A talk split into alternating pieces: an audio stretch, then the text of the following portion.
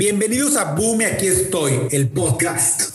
En cada episodio invitamos a gente que ha llevado sus negocios y vida profesional al máximo. Boom aquí estoy es presentado por dos amigos que buscan inspirar de una manera natural y divertida. Bienvenidos a Boom aquí estoy, el podcast de gente bonita, alegre, profesional, buen pedo, buena onda, gente guapa, de todos los cállate, Sergio. ¿Ya comenzamos? Ya comenzamos. ¡Comenzamos!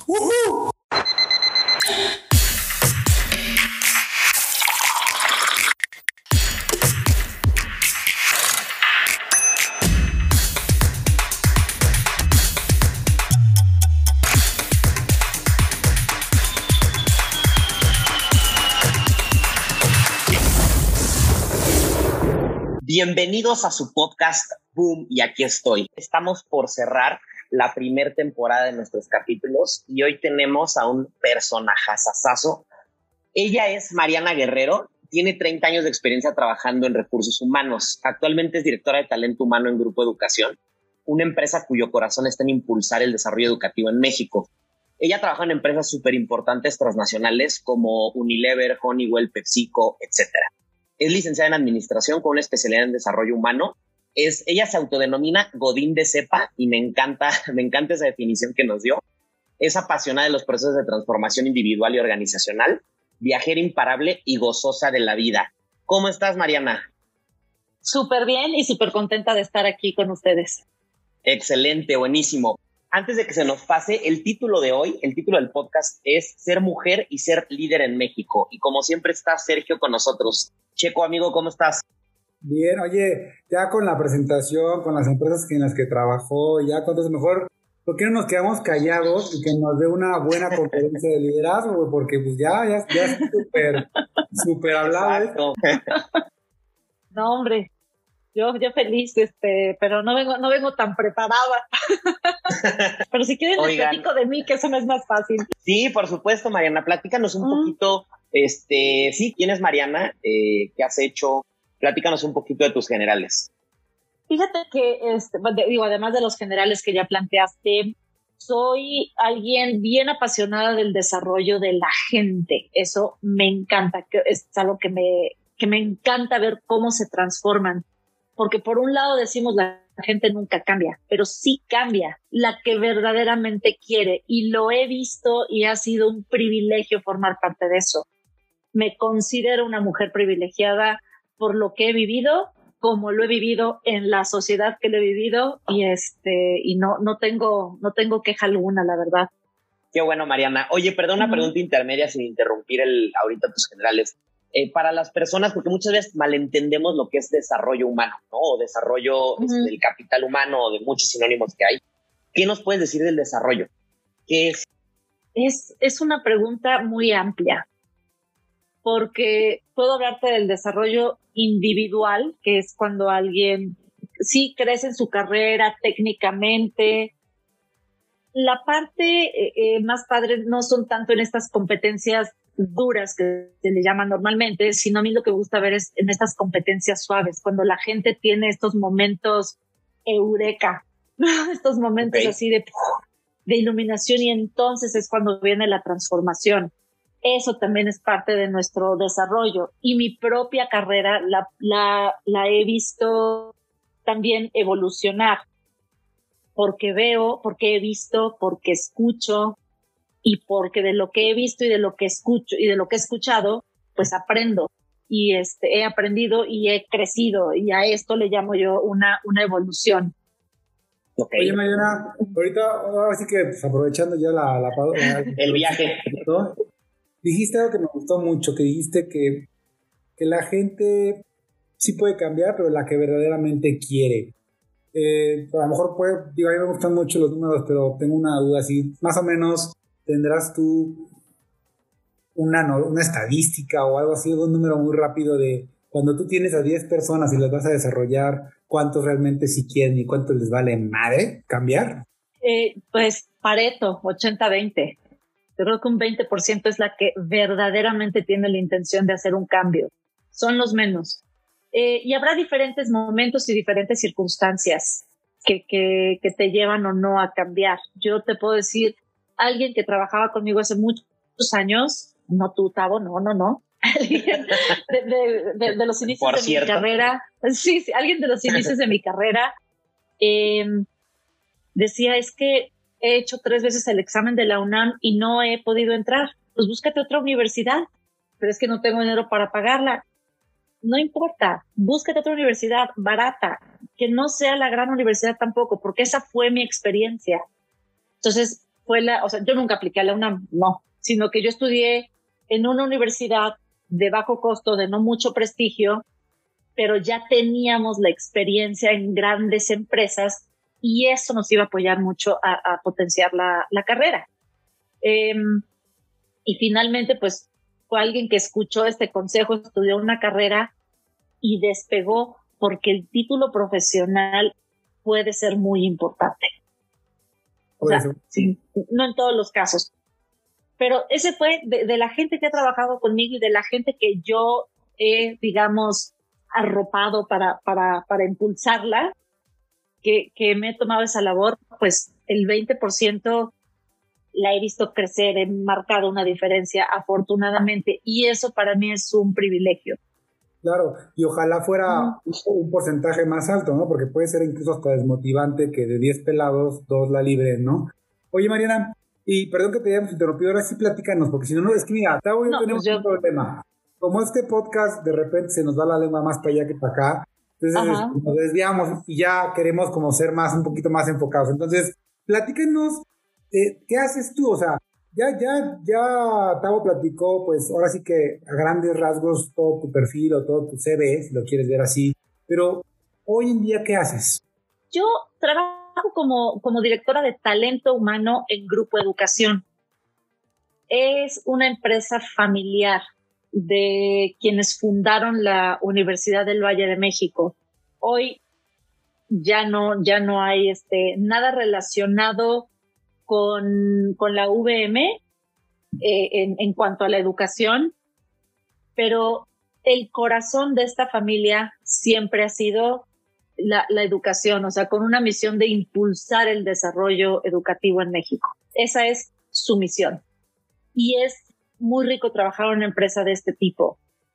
Yo he trabajado en grandes corporaciones y me he sentido feliz en muchas de ellas, en otras no tanto, pero he aprendido también muchísimo y este, me he cambiado muchísimas veces de trabajo también y pues soy muy, soy, estoy muy contenta de lo que hago porque trabajo con el desarrollo de la gente también. Y, puntualmente, o sea, como para ir como aterrizarlo, dime, por ejemplo, cuál es tu actividad, dime un día, más o menos, un resumen de lo que tú haces en el día a día. Mira, estamos en un proceso de transformación, entonces mi día a día está dedicado a la transformación, desde la creación de políticas y procedimientos de talento humano, eh, la reestructura organizacional, la parte de compensación y beneficios, qué estamos haciendo, cómo podemos impactar eh, eh, no solo a la organización, sino también cómo podemos contribuir hacia el exterior. y esto no nada más es, el negocio va a crecer como te decía, con, con, con un enfoque en, en, la educación, en la adquisición de escuelas. Y entonces también participo en, en esta parte estratégica del, del, de la adquisición. O sea, del negocio. Evaluamos entre todo un comité ejecutivo. Claro, somos un comité ejecutivo, todo el grupo de directores que, que reportamos a, a la codirección general y evaluamos todos estos proyectos para saber si son convenientes o no. Y eso, eso también forma parte del, del día a día.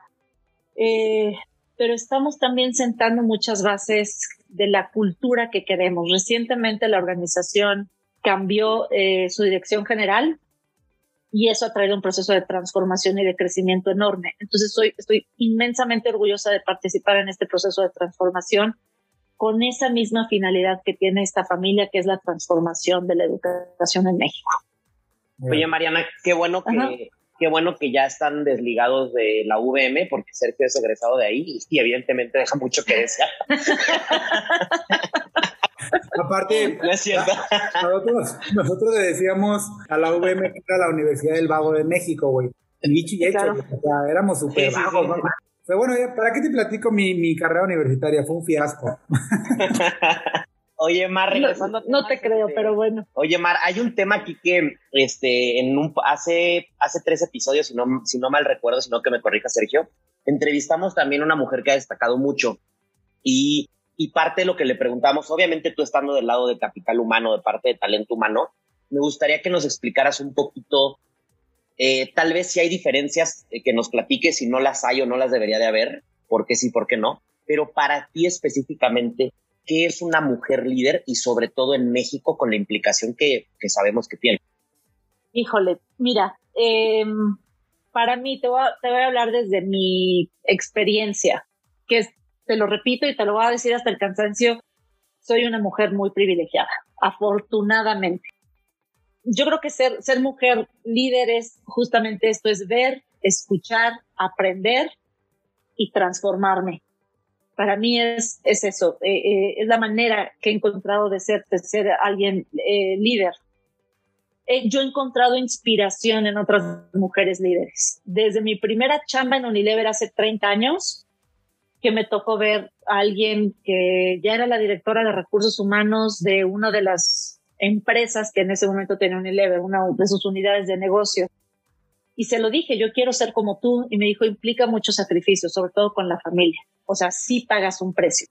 Claro. Y, y nunca, nunca se me olvidó y lo, y lo consideré. Eh, pero también desde mi mamá. O sea, mi mamá ha sido una mujer bien, bien aguerrida. O sea, sí, sí tengo a mamá lucha en casa, ¿no? Este, sí ha sido súper valiente para sus épocas, desde decidir divorciarse y este, y bueno, no de mi papá, sino de otro, de, de, de su primer esposo. En esa época sobrellevar y, no importarle pues lo que pensara la familia, la sociedad, lo que fuera. Alguien que siempre ha salido adelante y este, no voy a seguir mucho la conversación sobre mi mamá porque me da por llorar. Entonces, este, pero sí es alguien que a quien, a quien le admiro en ese, en ese sentido. Tengo una pregunta.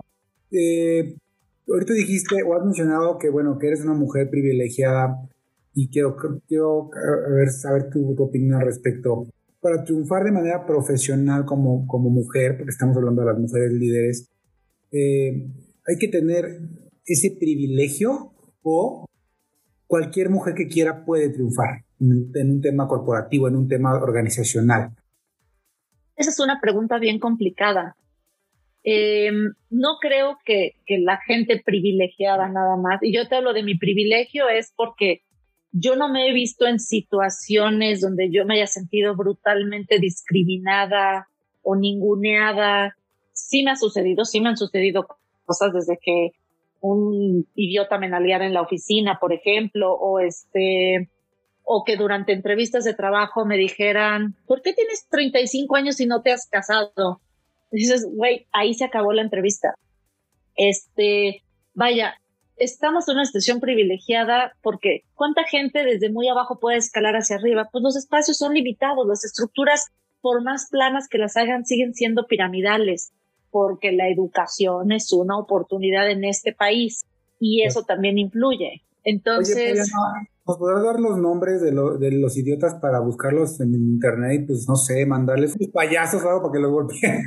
Unos guayabazos. Fíjate que uno de ellos este, ni siquiera era mexicano era un expatriado. y este, Sí, sí, entonces qué bueno que se largó, qué bueno que ya no vive en este país. No sé qué sea de su vida, ya no supe, pero ni me interesa, obviamente. este, y de aquel que me entrevistó, no me acuerdo ni cómo se llama la empresa en la que me entrevistaron, porque yo solamente en dos ocasiones me he parado de una entrevista. Una, por esta, por este tipo de pregunta que por qué tienes 35 años y no te has casado, como si fuera una obligación. Claro. O una cuestión de estatus o lo que sea. Em, me ha tocado también que me digan, oye, ¿y por qué si estudiaste en esta universidad has tenido tan buenas chambas? Dices, ah, bueno. Y le dije, pues, porque sí, y ya. Y este, y con tu permiso me tengo que ir. No, no, no, pero más dime, ¿qué lees? ¿Qué, qué, qué tipo de lectura haces? Pues libro vaquero y vanidades, la verdad. y me fui. O sea, dices, chale, o sea, Sí, claro. Son preguntas que, que, uno, uno, o sea, no sé, yo no soy experto en recursos humanos, evidentemente, pues ahora sí que los expertos son ustedes, pero yo también entrevisto gente para diferentes cosas, ¿no? Claro. Yo creo que, o sea, mi sentido común O sea, porque yo sí creo mucho en el sentido común. Mi esposa dice que yo pues, soy muy extremista en ese sentido, pero yo siempre, siempre he pensado que la gente tiene un sentido común de, pues, no hacer preguntas muy, muy pendejas, ¿no? O sea, yo no le voy a preguntar a alguien en una entrevista lo que te preguntó este tipo. Oye, no está, no o sea, sin saber de recursos humanos, ¿no? Mi lógica me dice, güey, no le preguntes eso, mejor pregúntale otra cosa, ¿no? Sí, no es relevante para lo que va a hacer, haga lo que haga de trabajo función, no es relevante. Exacto.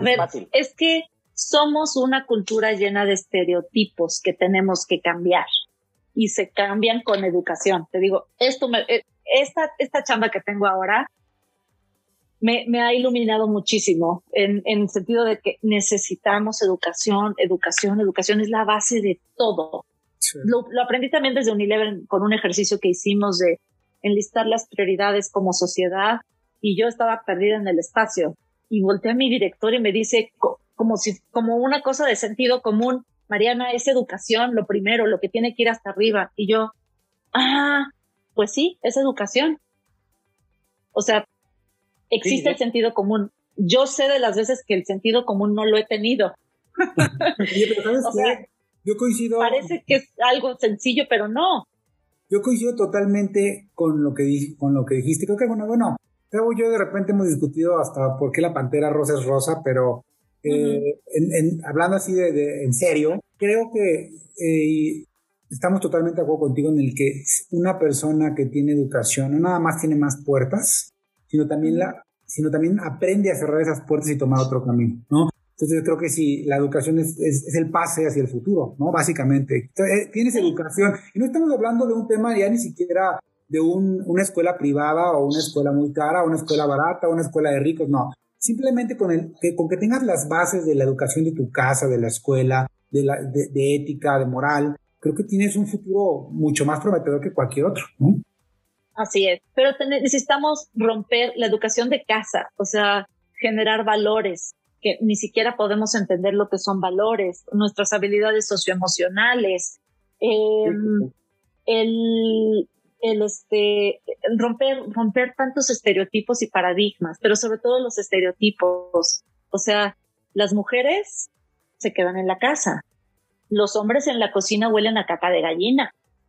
Eh, esas son palabras que yo he escuchado en mi casa, ¿eh? o sea, no, no de mi familia, sino de la señora que nos ayudaba hace muchos años, decía, nos sacaba a mis hermanos de los hombres en la cocina huelen a caca de gallina, órale, fuera, ¿no? Este, o una amiga que fue a dar un entrenamiento a trabajadores de una mina en, no sé si Coahuila o por ahí.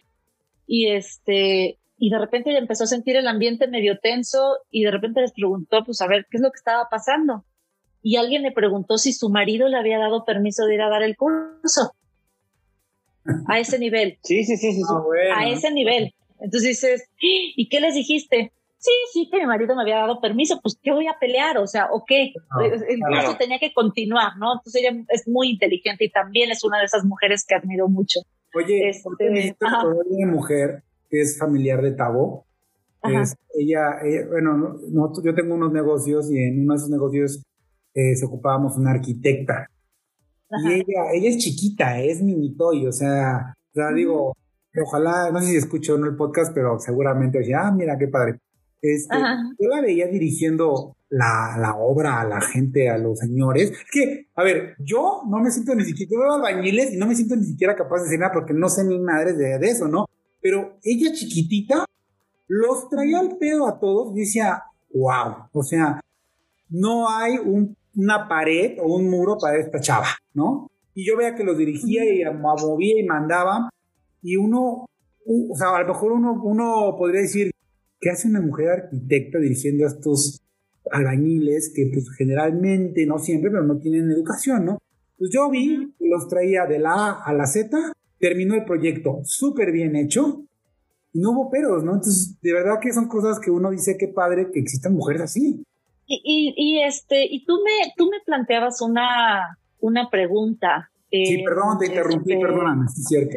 No, no, no, pero no ahorita, sino desde, desde antes, desde que, que empezamos a, a, a, ver qué es lo que hacíamos en el, en el podcast. Y me, me preguntaba si, si, si consideraba yo, si las mujeres en general tienen las ah. mejores empleadas que los hombres. Mm, y la verdad es una, me quedé pensando mucho en eso y dije, esa es una pregunta que ni les voy a contestar. Porque... Yo te digo, sí son. bueno, un voto, voto, que sí. Yo creo que, que, no voy a contestar eso porque volvemos otra vez a los estereotipos. Sí. Oye, pero es parte de, es parte de, es parte de la candela, este, sí. es parte de la candela. Mira, si esa pregunta, ya que bueno que nos dijiste que no la vas a contestar para no decírtela, pero yo opino que, sí. De acuerdo, sí o no, De acuerdo. Sí, no, no, no, mil veces. O sea, la verdad es que nosotros lo, eh, es una cuestión, no todos, no puedes decir todos, pero en general o en su mayoría, pues sí puedo, sí puedo hablar de mi género, evidentemente, ¿no? Porque soy parte de. Y te puedo decir que buscamos la forma de ganar menos, de ganar más haciendo menos. O sea, la, la ley del mínimo esfuerzo, creo que en general los hombres la aplicamos mucho. Y las mujeres creo que tienen ciertas cualidades que les permiten ser más disciplinadas, más ordenadas. Una mujer es muy difícil que te diga, ay, si puedo, ya se fue el jefe, me voy. ustedes cumplen su horario, son más, más metódicas en muchas cosas. No todas, Mar, me queda claro que no todas. ni, ni muy, muy para allá, ni para acá. no te vayas lejos. No. no te vayas lejos. Ahí les va. Un seguro de vida, un seguro de vida normalito, ¿sí? Es más barato para las mujeres que, el de los hombres, porque los hombres son más riesgosos, ¿no? O sea, en pocas palabras, somos más sopencos, ¿no? son más atrabancados, atrabancados, podría yo decirte. O sea, es que aquí quiero hablar justamente de esta parte de diversidad. O sea, cuando dicen la igualdad, no es igualdad, es equidad. O sea, que tengamos los mismos derechos y las mismas obligaciones y los mismos beneficios un seguro de gastos médicos para mujer es más caro que el de hombre, ¿sí o no? Así es. Bueno, por ejemplo. Entonces, ahí ya no hay equidad, ahí siento yo que se rompe la equidad. Pero es por un tema de, bueno, es, bueno nos, diríamos a un tema más técnico, pero es un tema meramente porque la mujer de cierta edad pues puede embarazar, está el cáncer de seno, está, digamos, tiene un poquito más de probabilidades de que lo use aquel hombre, ¿no? Y el de vida es más probable que el hombre le cargue el payaso por hacer estupideces, básicamente. Además de los accidentes de motociclistas en la México-Cuernavaca, por ejemplo. Sí, o sea, son atrabancados en ese sentido. Mi hermano, uno de mis hermanos acabó con un carro en muy poco tiempo, ¿no? O sea, ya era todo hecho de pasta, su responsabilidad la mayoría de las veces, etcétera, ¿no? Este, sí, o sea, somos diferentes, sí, pero en un ámbito laboral, yo creo que no. En un ámbito laboral, yo no me atrevería a decir si somos mejores empleadas las mujeres que los hombres. O sea, yo me he topado con excelentes mujeres y excelentes hombres y tengo a uno este, en este podcast que lo conozco bastante. Ah, ¿Qué no es Sergio? entonces, a ver, ¿quién será? Te, voy a decir una cosa. Yo, yo he trabajado con Octavio Díaz desde hace mucho tiempo, seguimos trabajando juntos y la neta es un desmadre. Yo no sé, tú conociste al, al Tavo a la mejor versión, ¿eh? Ahorita el de ahorita ya no. No, bueno, pero para mí es un, fue un privilegio que hayamos trabajado y ver lo que llegaba súper puntual, sacaba toda la chamba perfecto, o sea, daba de más, agarraba y se iba después a su otro negocio que ya tenía, o sea, esas cosas no son, eh, o sea, es, es hombre, pues, o sea, no, no podemos, yo no puedo comparar en mi experiencia, yo no puedo decir que, que las mujeres seamos mejores empleadas que los hombres. Oye, no, no, no, de acuerdo. Qué bueno que ya nos respondiste esa pregunta porque ya no la vamos a saltar, obviamente. Mariana, yo tengo una duda, eh, digo, hemos hablado ya un chorro de cosas, pero el, el podcast el podcast se llama Boom y aquí estoy, porque hace referencia a que por alguna razón o por algunas decisiones estamos donde estamos, ¿no? Tavo, ahorita acabas de decir un ejemplo muy claro, dijiste, Tavo ha sido un gran hombre, una persona que ha trabajado muy bien, ha sido muy puntual, y hoy Tavo puede decir, boom, y aquí estoy, y hoy es socio director de la consultoría, y le va re bien, y le va muy bien, y tiene chamba, y tiene clientes, y no es casualidad, ha tomado muchas decisiones. Mariana, eh, pues yo, yo te conozco por Tavo y he escuchado muchas cosas buenas de ti. Ya habíamos platicado alguna vez en su momento y me llevé un muy buen sabor de boca. ¿Qué, ¿qué es el momento, cuál ha sido el momento boom de Mariana? ¿O cuáles han sido tus momentos boom? Porque pudieron haber sido varios. Han sido, han sido muchísimos, este, pero uno de ellos fue cuando me fui, decidí irme a vivir a, Mexicali y trabajar en una empresa de manufactura. Yo nunca había trabajado directamente en manufactura. Yo no me yo me fui a trabajar en un puesto a nivel Latinoamérica de Organizational Development, super cool, Organizational Effectiveness. No, no, no, el puesto más fregón del mundo. Pero viene la crisis del 2008 y al año se acaba mi puesto. Entonces me dice, Mariana, tienes tres opciones. Te doy tu lana ahorita, te esperas a ver qué sale o, este, digo, con nada garantizado, o te doy una gerencia de recursos humanos en una de las plantas. Y yo en ese momento necesitaba seguridad y dije, dame la gerencia de, recursos humanos en la planta. ¿Qué sabes de manufactura? Nada. ¿Has trabajado en plantas? Jamás. Bueno, pero vas. Órale, voy y me lo aventé. Y si yo algo le recomendaría a cualquier persona de recursos humanos es trabajar en una planta en recursos humanos. A mí me es el momento boom de, del mayor aprendizaje muy sangrado, ¿eh? Literalmente fui a dar al hospital. O sea, sí acabé en el quirófano. este, Pues somaticé todo eso, estar Mexicali, la familia lejos, este, con unos procesos así de súper locos, o sea, una planta mal transferida de Estados Unidos a México, todo revuelto, este, con muchísimos cambios. Y este, pero lo más importante fue todo lo que aprendí. Aprendí mucho sobre la gente, sobre la gente que opera máquinas en plantas de manufactura. Eso, yo nunca había tenido una experiencia de ese tipo y eso viene una evolución. Y tuve a la mejor mentora del mundo, que se llama Olivia Gallardo. Le mandaré este podcast porque la admiro y la quiero y de verdad ha sido la mujer más chingona que yo he conocido en este mundo laboral. ¿Qué hace Olivia hoy? Digo, para ver si nos pela y a lo mejor en la segunda temporada sale un You Never Know. Ella hace, hace consultoría ahora de Lean Manufacturing. Ella tiene dos carreras. Y una de ellas es este, ingeniería. No me acuerdo qué ingeniería, pero creo que es industrial. Pero es alguien que te maneja todo, o sea, tiene una visión muy amplia, tiene las palabras perfectas en el momento perfecto para darte retroalimentación. O sea, la mejor retroalimentación que he recibido ha sido de ella y este, la que más me ha inspirado también. O sea, de verdad es, es perfecta en, en su manera de trabajar, ¿no? Este... Saludos, saludos a, Olivia, ¿verdad? Sí, sí, sí, sí, sí, Olivia Gallardo. Te está escuchando, vamos por ti, vamos a ir por ti. Llegando a los mil views, vamos por ella. Sale. Oye, Mar, yo tengo una pregunta. Digo, evidentemente sé que hay muchos, muchos momentos boom, como lo comentabas en, tu caso y en el de, de la mayoría de las personas. Pero quiero ligarlo a algo que habíamos platicado y que estás, y que estás comentando ahorita, sobre todo por tu caso y por el caso potencialmente de, de Olivia, que fue tu mentora. Ajá. En el caso sobre todo de las mujeres, volviendo al tema de mujeres líderes, ya hablaste de, que en algún momento te comentaron que es un, camino muy sacrificado.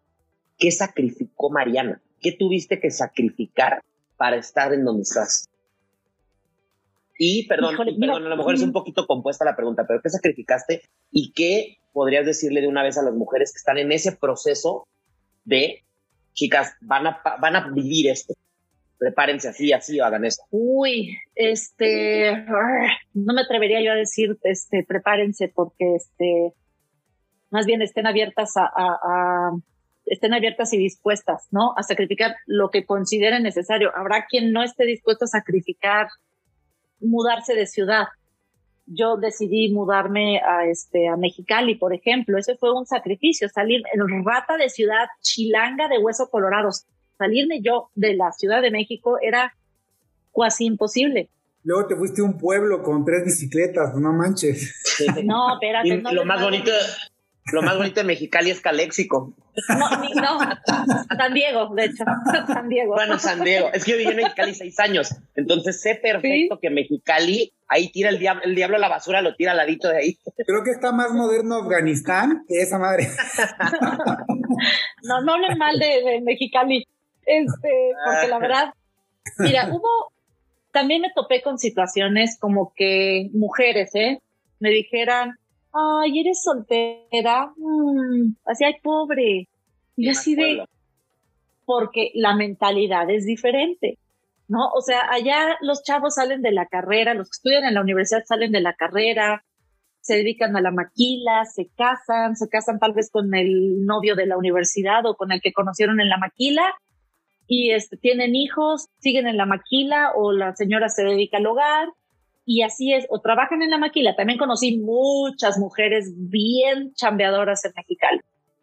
Este, y, con familia y todo. Si me preguntas qué sacrifiqué, pues sacrifiqué eso, sacrifiqué mi familia, las comunidades de vivir en una, en una ciudad como, como la Ciudad de México.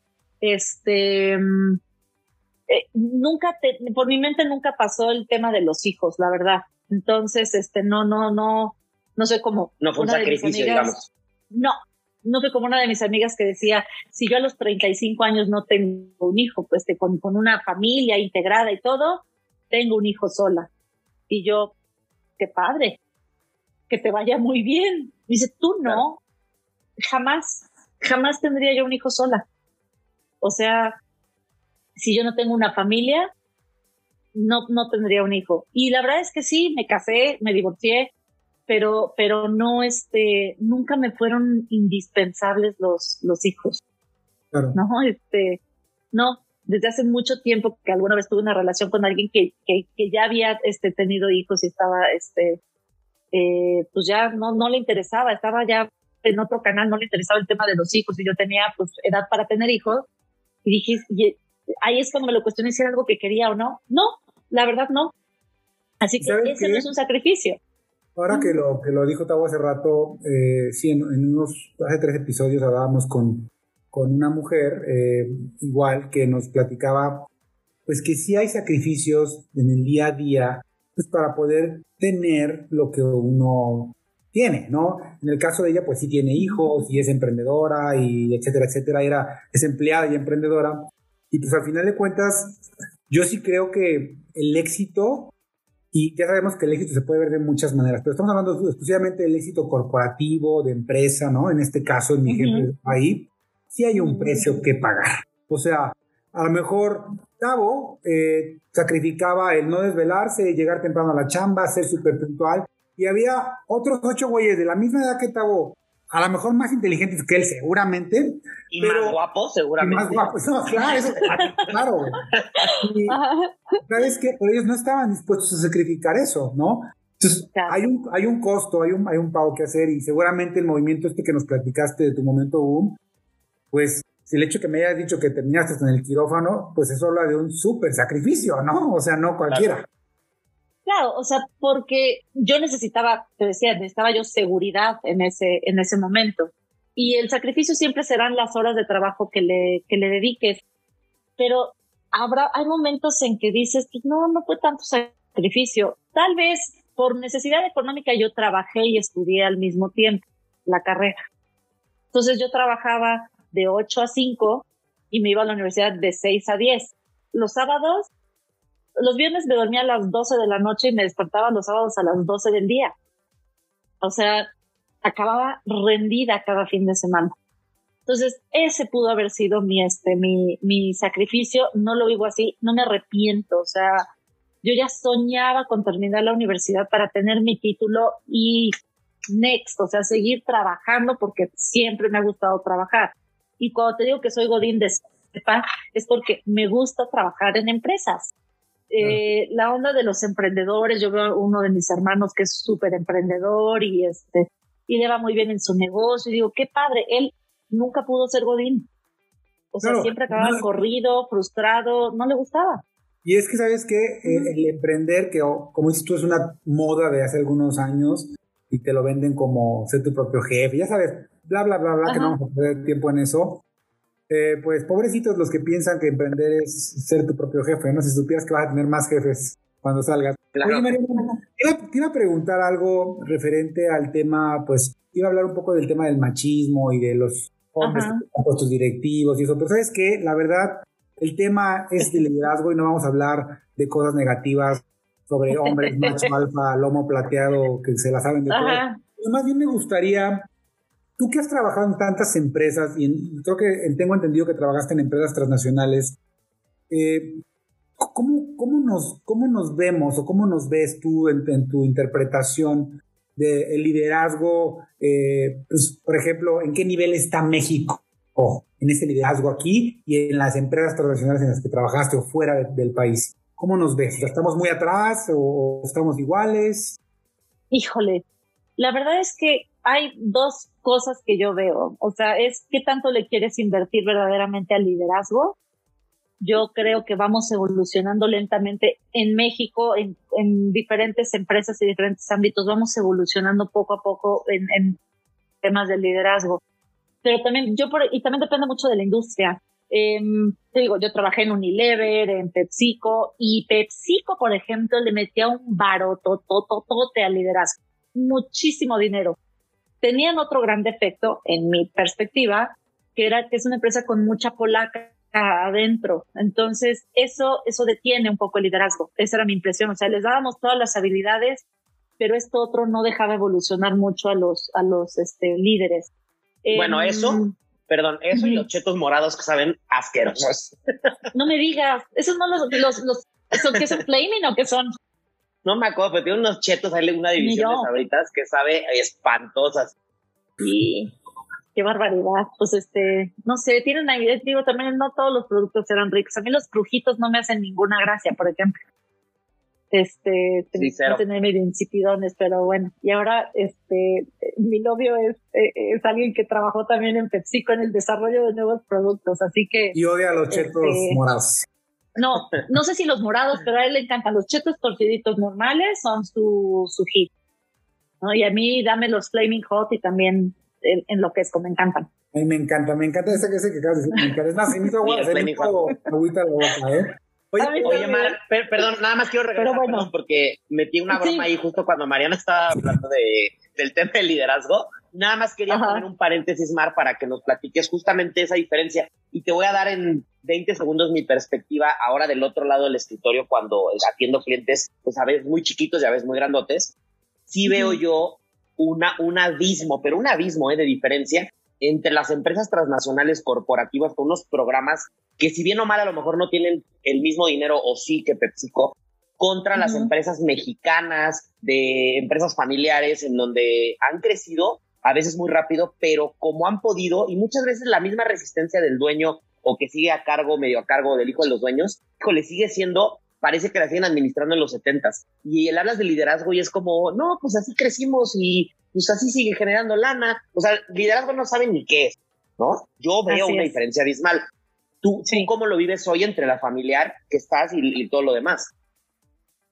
Es que vuelvo a mi situación privilegiada yo estoy formando parte de un proceso de transformación donde estamos trabajando en liderazgo, donde estamos llevando a la empresa a otro nivel, tanto cultural, o sea, hay mucho foco en la gente que está dentro y hay mucho foco en, en, los que vienen eh, eh, atrás, ¿no? Que es la educación este, de, en escuelas este, primarias, secundarias y preparatorias. Y creo que eso, o sea, eso marca una, Marca una diferencia, al menos en esta empresa familiar.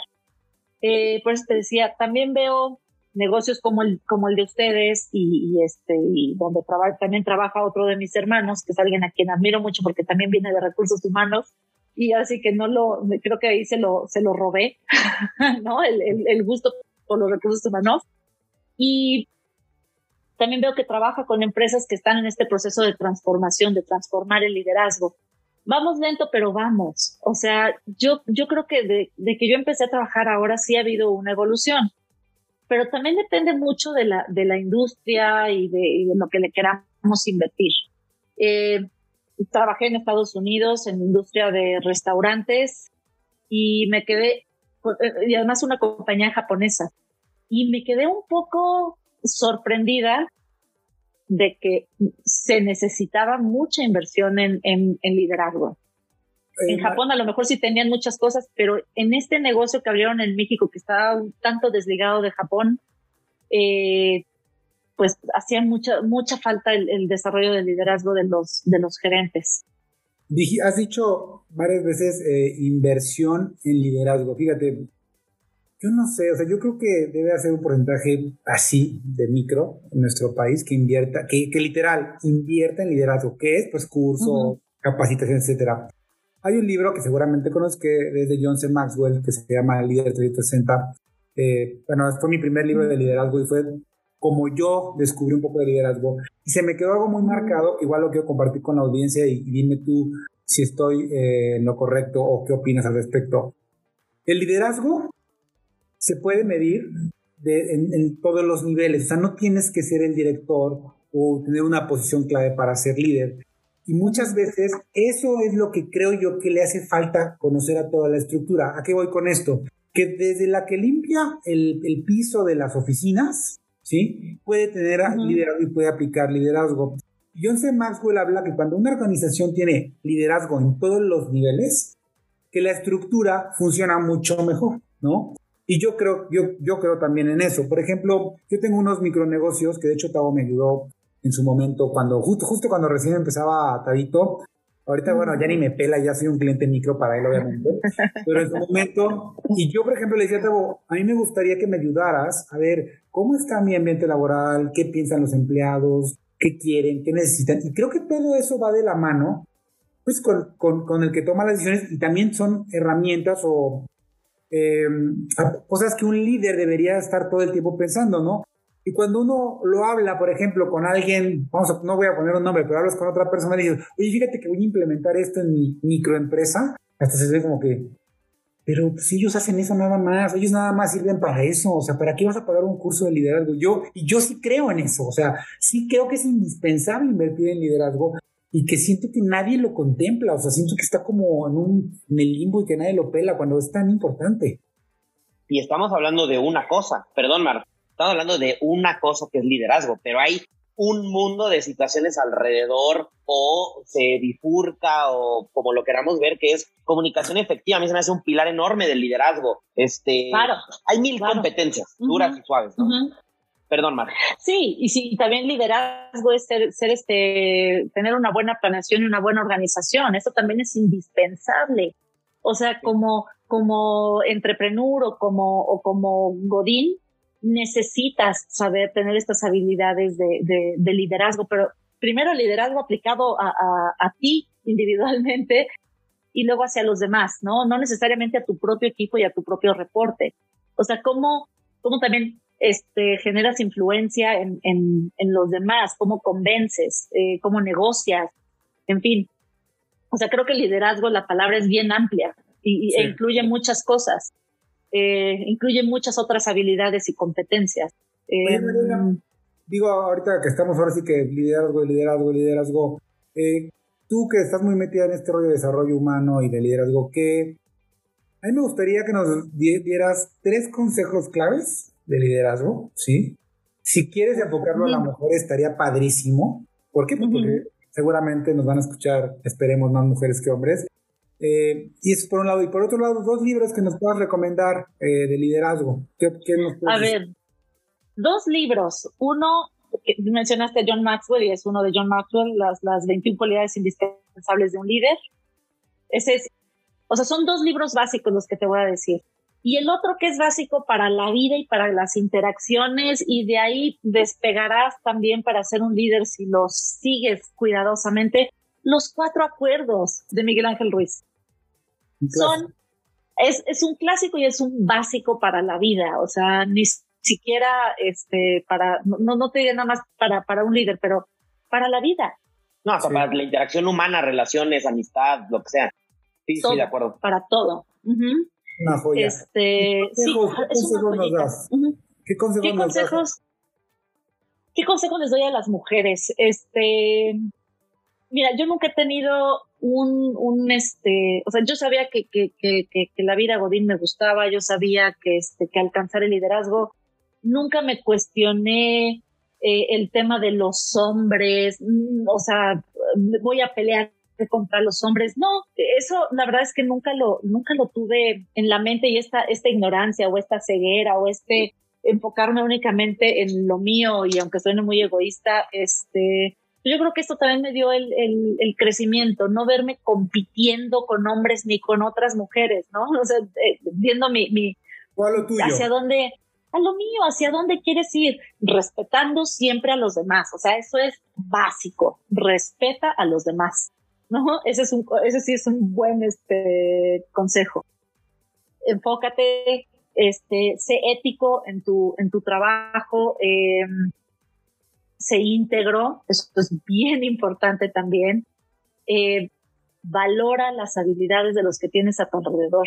No lo vas a saber todo nunca aprende a equivocarte.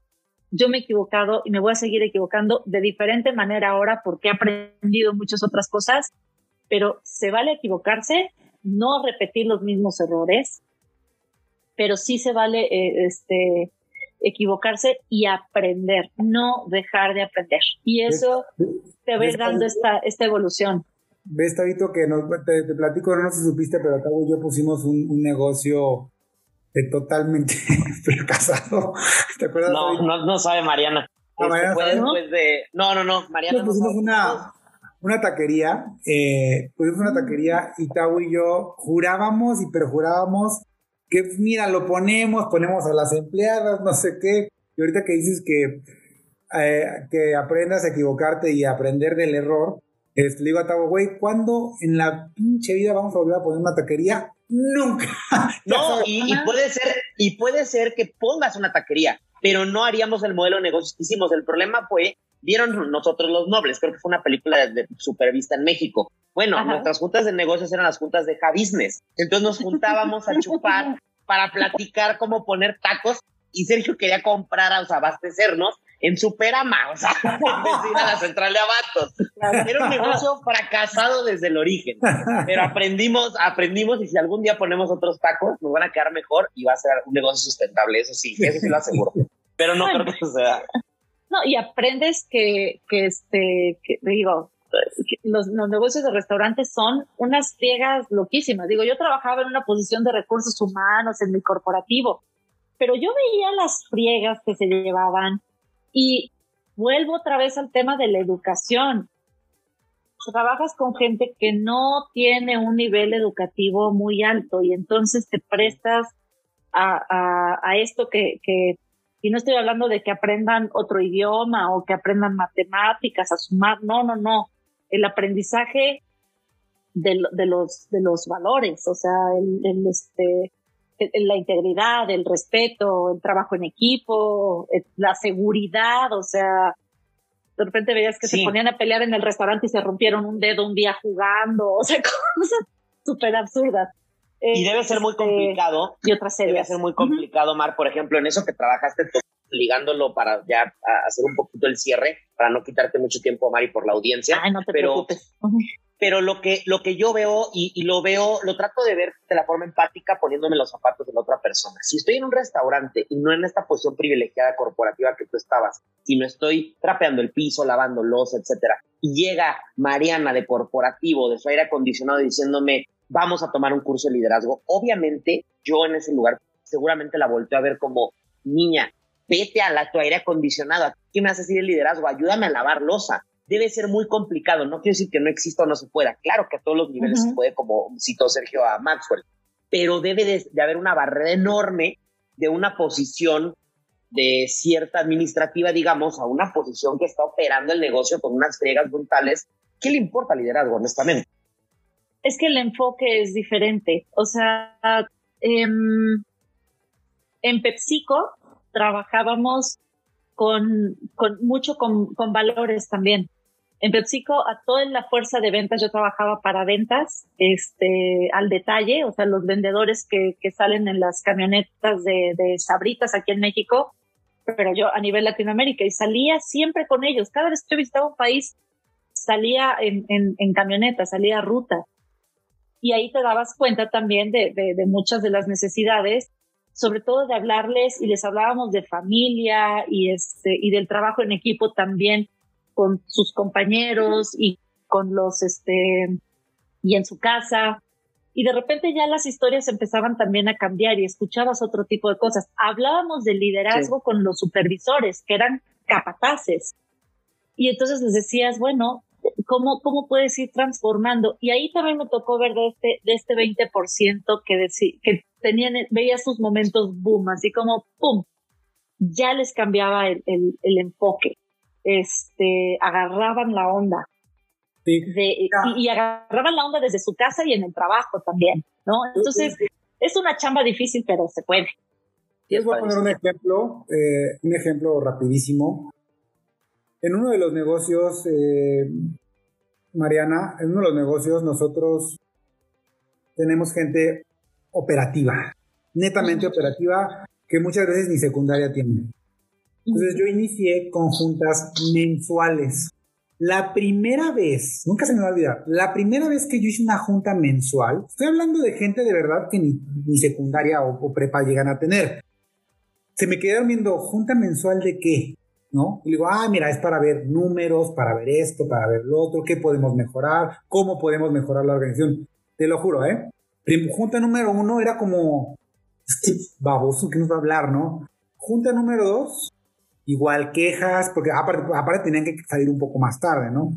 Junta número 3, junta número 4, te lo juro, se los juro a los dos, que hubo un, mes en el que me preguntaron, Sergio, ¿cuándo va a ser la junta? O sea, ya querían la junta, porque aparte de la junta no nada más era hablar de chamba, era hablar de pues cómo crecer como personas, como empresa, este, comíamos, compartíamos como otro momento y yo se lo dije a mi esposa, le dijo, esto es el ser persistente todo el tiempo, porque si yo a la primera cedo y les digo a ellos, no, puta, estos güeyes no van a saber nunca de liderazgo, le va a dar hueva a las juntas, entonces ¿para qué las hago? Funcionó, funcionó.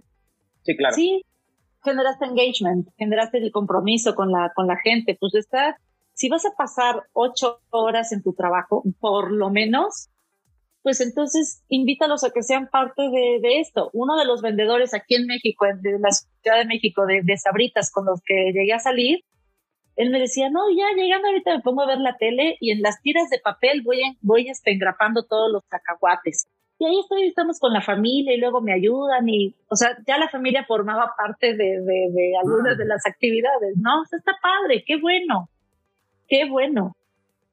Sí, sí, sí, eso es bien, bien importante involucrar. Fíjate que, fíjate que tengo una última pregunta, este, para, para ya aterrizar el, tema de liderazgo, el tema de, sí, el tema de, mujeres líderes, etcétera, y sobre todo lo que hace tu trabajo. Te doy una breve introducción de lo que, de lo que he escuchado, de lo poco que sé, porque me declaro ignorante en el tema, pero veo una tendencia a que la educación está, está cambiando, evidentemente. La pandemia vino a hacer muchas cosas electrónicas o muchas cosas este, digitales, mejor dicho hay muchos lugares en donde la educación o en empresas tipo Apple, Google, dicen, no, yo necesito contratar a alguien que estudie ingeniería en sistemas. Yo contrato a alguien que sepa programar y que sea fregón. Ya muchas veces no, no buscan carreras, sino buscan actitudes. Hay tantas tendencias, estar este, diversificando mucho, que hay gente incluso que he escuchado de, no, es que la industria de la educación va a desaparecer. Yo creo que va a evolucionar mucho. No creo que desaparezca nunca, nunca.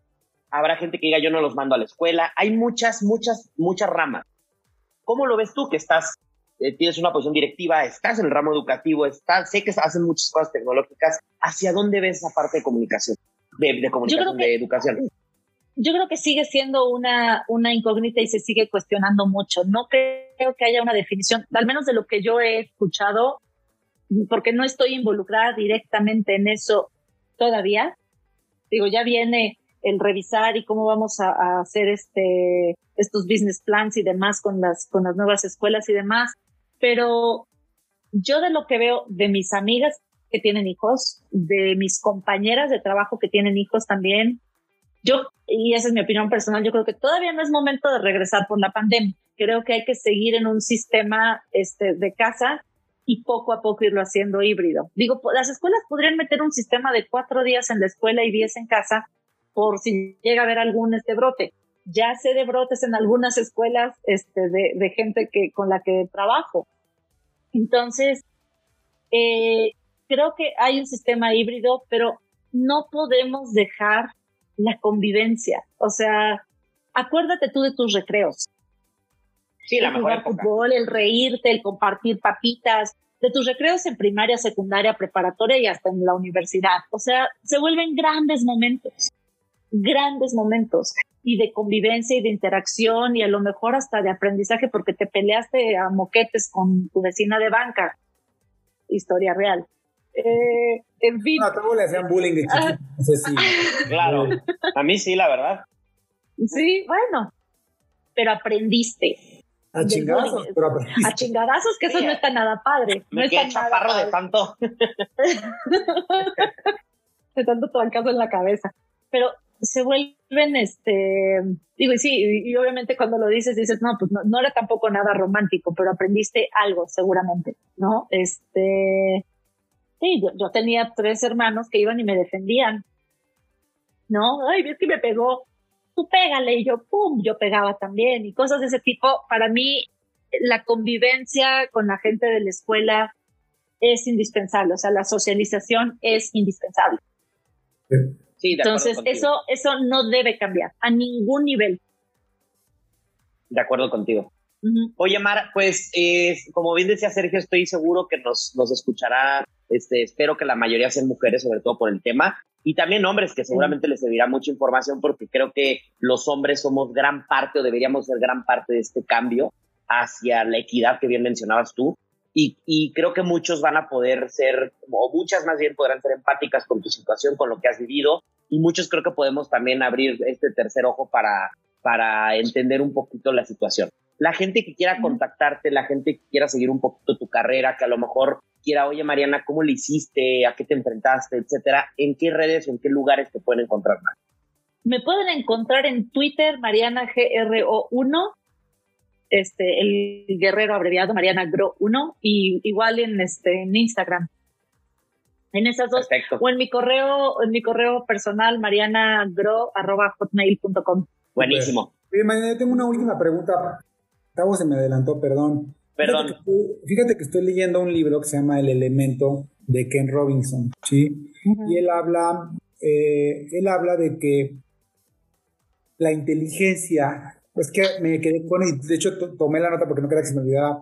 Tú hablaste de que elegiste el ejemplo del chavo que quería ir a la UNAM y que no pasaba los exámenes, o chava, no me acuerdo, ¿no? Ajá. Mi pregunta aquí es, yo a veces siento que los exámenes, y lo mencionan en el libro que te acabo de comentar, llegan a ser un poco injustos porque pareciera que la, que la inteligencia se mide solamente en números o en facilidad de palabra, cuando a lo mejor el chavo que va a entrar puede tener la oportunidad de desarrollar arte o desarrollar algún otro tipo de, otro tipo de inteligencia, porque existe otro tipo de inteligencia.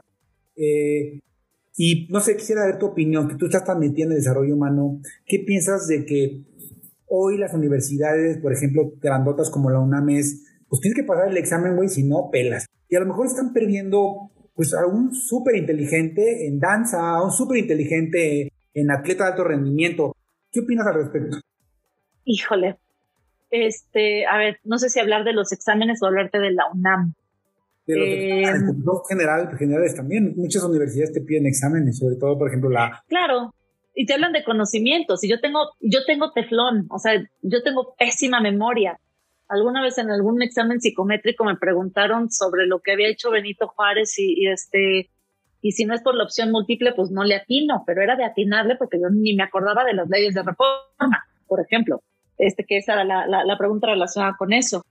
Y la verdad es que sí es, híjole, la inteligencia es, es, sirve, ¿no? O sea, la inteligencia sirve dependiendo para dónde, pero creo que la inteligencia, a ver, para mí una carrera, estudiar una carrera no era por lo que iba a aprender en la universidad, porque yo ya estaba trabajando y yo ya me sentía la divinidad envuelta en huevo, o sea, yo nada más quería el título, órale, córrele, pero sí me dio una formación de criterios, sí aprendí cosas y aprendí también de mis compañeros. Es eh, que la inteligencia, no sé, cuando, cuando, te dice, cuando hablas de los exámenes, pues sí, yo diría, pues sí, son, sirven algunas veces, pero... Es que de hecho hacia allá va mi pregunta, hacia allá va mi pregunta.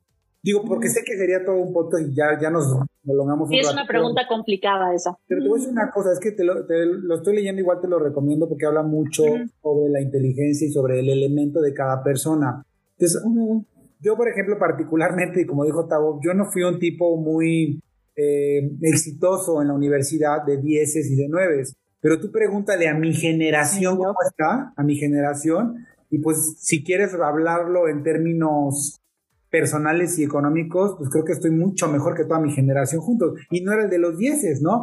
Entonces, eh, yo solamente quería como saber tu opinión, porque hay gente que pierde la oportunidad de entrar a una universidad porque todo va encaminado a un examen de un chingo de memoria, conocimientos, pasaste, aprobado. Cuando a lo mejor esa persona, si tú lees un examen de arte, de dibujo, de música, te sorprendería. Y si lo desarrollas en una universidad, hablando de desarrollo humano, por eso me acordé de lo que dijiste, pues imagínate cuántas, cuánta gente talentosa nos estamos dejando.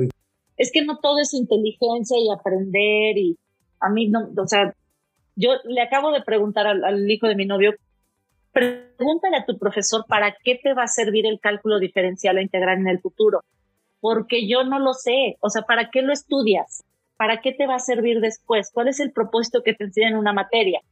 Si me dices, ay, en primera te enseñan biología, ¿Y para qué me va a, me va a servir hablar de, este, de si la savia corre por las hojas? O sea, de eso, ¿para qué me va a servir? Ah, pues para que elija hacia dónde te quieres ir en el futuro. O sea, para eso estudiamos muchísimas materias en primaria, secundaria y preparatoria. Pero ya estando en la universidad, ¿para qué te va a servir eso? Yo nada más quiero saber, sí, claro. no estás estudiando ingeniería, pero ¿para qué? Entonces, creo, que, es donde... creo que es un área de oportunidad enorme en el sistema educativo enorme. y, no de la universidad, desde mucho antes, porque los chavitos, los chavitos que se quieren dedicar a música, es, tienes que estudiarlos de chavito, no, no cuando tienes 18 casas de una carrera, ¿no? Ahí ya tienes a mil violinistas, mil guitarristas. Eh, yo tengo a dos hijos y te lo juro, no sabes cómo, cómo me preocupa. O sea, no sé, de verdad a veces me pongo a pensar y digo, güey, ya Sergio, bájale, ¿cómo me preocupa su educación? Ahorita que están chiquitos, lo dejo pasar, ¿no? Pero cuando digo, híjole, cuando estén en, en, secundaria, en primaria, ¿cómo me encantaría que si mi hijo es bueno en esto, tan madre que los, la pinche escuela lo enfoque y le diga, güey, en esto eres bueno, desarrollate en esto, ¿no? Pero es que sí lo puedes hacer. Lo que pasa es que hay muchas cosas. Pero el sistema educativo no, lo permite, Tabo. No, sí, sí, porque lo que pasa es que, pues, si tú lo metes unas Sí, si tú lo metes en una escuela tradicional, no, pero si tu hijo, por ejemplo, es bueno en música, los meten muy chavitos al conservatorio y en el conservatorio les dan los rangos académicos normales y estudian música, se especializan en música más de la mitad del tiempo. Lo que pasa es que muchas veces los papás no saben que existe eso o quieren que estudie el, hijo abogado, derecho porque el papá es abogado, pero sí existe muchísimo, pero es falta de información también. En ese caso, por ejemplo, de arte, de música, sí existe que eso es un tema de entender la diversidad, diversidad en, en, las en todas las maneras de pensar que hay. O sea... Es, un tema, ¿eh? es un tema. Yo creo que hay que una vez otro podcast. Como, como papás, ¿eh? Digo, yo, yo que veo a los papás, sí, claro. Sí, sí ya nos estamos metiendo en Honduras, pero, pero este... sí, la inteligencia pues es una cosa, las competencias y las habilidades y los valores pues van a ser, van a ser otras, pero todo forma parte de la educación y todo forma parte de la, es un tema que, del crecimiento individual. Te lo juro que es un tema que me apasiona muchísimo y me preocupa muchísimo porque soy papá y porque yo siempre he dicho, híjole, ¿cómo no tuve un profesor que me decía, Sergio, tú eres bueno en esto, güey, enfócate en esto? ¿Cómo, cómo mis papás, digo, que me dieron todo lo que pudieron darme? Pues, por ejemplo, yo escucho a mi hijo, mi hijo me dice, tiene seis años, y yo, yo, yo voy percibiendo como papá, lo observo mucho, con mucho análisis, y voy identificando lo que le gusta y lo, que no, y de, te lo juro que digo, yo lo voy a apoyar. O sea, lo voy a apoyar porque sé que esto es, en esto es bueno el brother, ¿no? Entonces, bueno, es todo un tema, ya no me quiero desviar porque si no voy a llorar como, como todo el rato. Oye, hay que invitar a Mariana para la temporada 2 y hablar específicamente de un tema que está muy en boca de todos. Yo creo que este tema de educación, de hacia dónde va, cómo va a evolucionar, cómo, no sabemos, el mundo ha cambiado brutalmente en los últimos 100 años, no te vayas lejos. No, y los últimos dos. Y los últimos, ajá, exacto. Con la pandemia cambió muchísimo. Pues muy bien. Este, ya, ahora hay que hablar de coches, porque pues como ya nos prolongamos, hay que hablar de marcas de coches. Mariana. Me parece muy bien. Te agradezco tu tiempo, la verdad es que estuvo padre. No sentí, ya llevamos creo una hora, no manches. Más. No sentí el tiempo. Este, gracias, de verdad, siempre muy agradable, muy amena tú. Antes de decir estos chavos aquí, bueno, pues por lo menos este, esperemos que te hayas llevado algo, o algún buen sabor de boca. Y a la gente que nos escucha, porque aunque ustedes no lo crean, el podcast ya tiene seguidores y ya nos están escuchando en Spotify y en YouTube. Eh, a los que nos están escuchando, por favor, pues compártanlo. Si tienen hermanas, amigas, compártanles este podcast porque es la manera en la que nosotros podemos llegar a más gente. En redes sociales ya mencionó Mariana cómo la pueden encontrar. A Tavo lo pueden encontrar como arroba Octavio Díaz Consultor. A mí me pueden encontrar como Sergio Marce. Y el podcast está solamente en Instagram por ahora como arroba boom y aquí estoy. Así que boom y aquí estamos. Muchas gracias Mariana.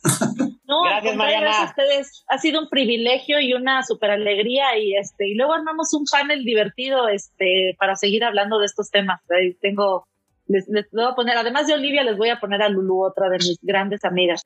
Órale, padrísimo. Parece buenísimo. Órale. Claro. Gracias. Gracias por tu tiempo, Sergio, amigo. Gracias a ustedes. Cuídense mucho. Igual, bye, bye. Bye. bye.